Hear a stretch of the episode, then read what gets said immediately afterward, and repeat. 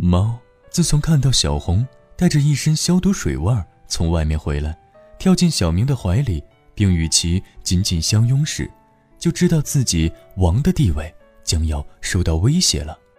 八个月，整整八个月，猫眼看威胁越长越大，小红和小明不再让它上床了。当小红躺在沙发上看韩剧的时候，它也不能在他的肚子上蹦来蹦去了。最后，连他把桌子上的水杯推到地上时，小红也懒得动弹，只是指使小明把地擦干净。小红身上的奶味儿越来越重，有的时候他会把它放在自己的腿上，揪着它的爪子，逼它去摸它的肚子。妈妈要给你生个弟弟或者妹妹喽。小红慈爱地摸着他的脸，他触电般喵的一声跳下他的膝头，退到安全的角落。什么爸爸妈妈、弟弟妹妹，明明就是男女铲屎官生个小霸王，抢他仆人的小霸王。因为早有心理准备，所以当小红和小明提着个篮子回来时，猫。对篮子里的东西并不感兴趣，他已经知道里面是什么了。厚重的奶味儿，肉肉的脸，尖锐且突然的哭声，这无疑是他喜欢的。篮子放在铲屎官的床旁边，他便再也不去床上了。尿不湿叠在沙发的扶手上，他就一个一个的拍飞，散的客厅里到处都是。连放在柜子里的奶粉罐，他也想一起推倒。可是奶粉罐在柜子里，隔着玻璃，他够不到。小红和小明也不再对他那么忠心了，平时帮他按摩的时间都用来按摩小霸王，一周三次的吞拿鱼加餐变成了一周一次。别看他平时吃的慢吞吞的，吃的少了，还是有点怀念的。可是他是王啊，对于铲屎官们的背叛，虽然。他有点小失落，但是也不能显示出来，只有在小红和小明按摩他的脸时，抗议的温柔点罢了。这样的日子过了好几个月，小红和小明依然整天忙忙碌碌，小霸王依然经常忽然发出尖锐的哭声，搞得所有人手忙脚乱。猫还是猫，优雅而冷漠的站在一旁。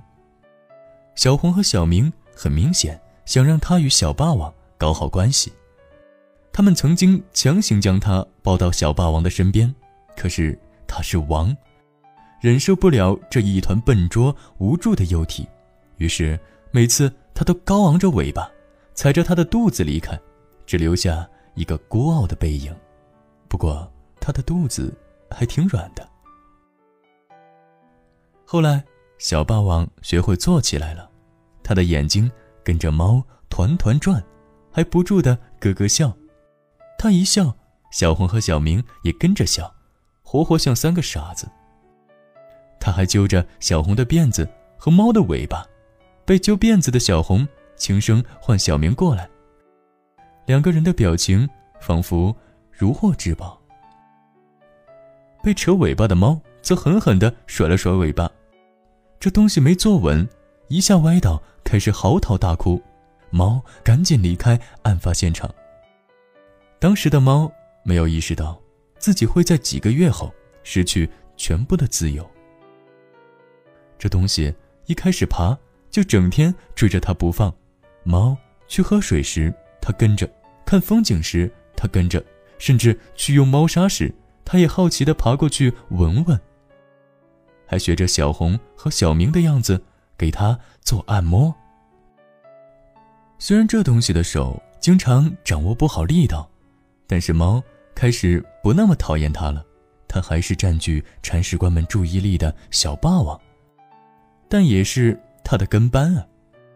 猫决定命它为自己的小兵，还给它取了个响亮的名字——小强。这天。小红、小明都在厨房里叮叮当当的忙活，只有猫和小强在房间里。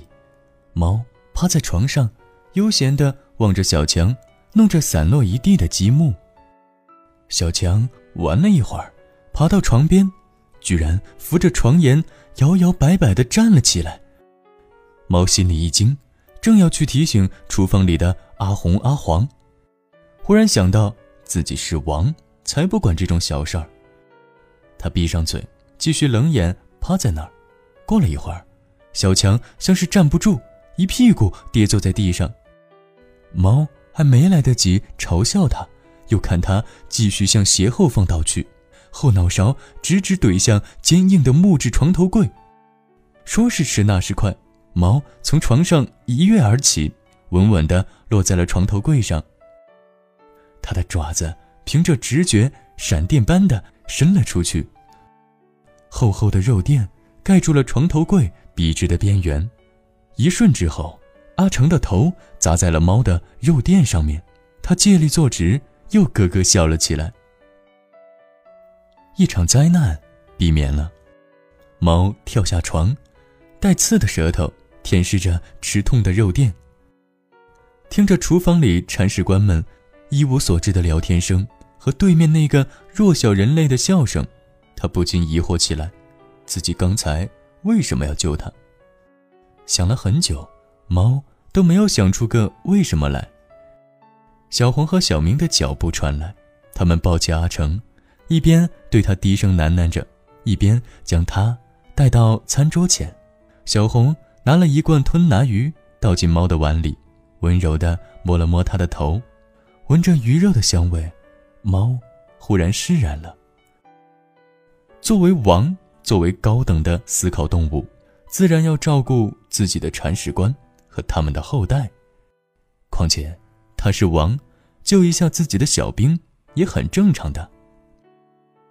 吃完饭的小强爬了过来，蹭蹭他的身子，猫。甩甩尾巴，和善地将爪子搭在小强的手上。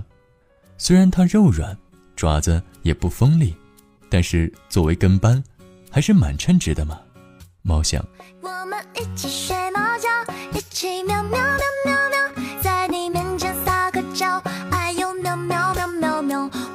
心脏蹦蹦跳，迷恋上你的坏笑，你不说爱我，我就喵喵喵。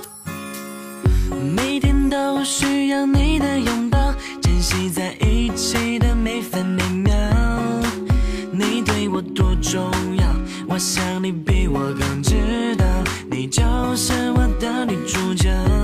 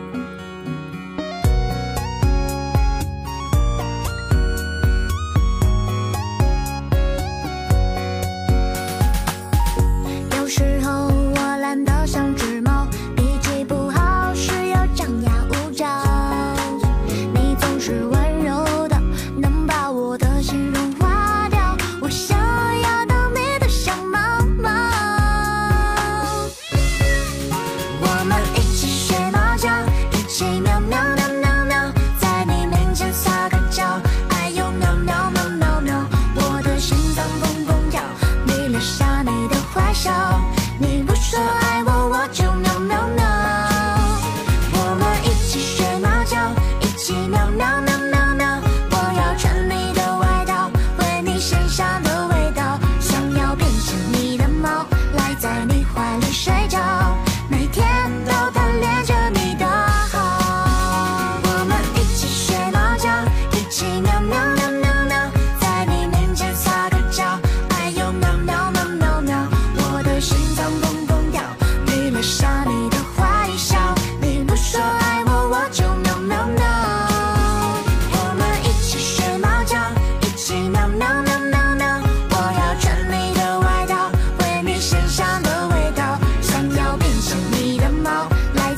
华丽身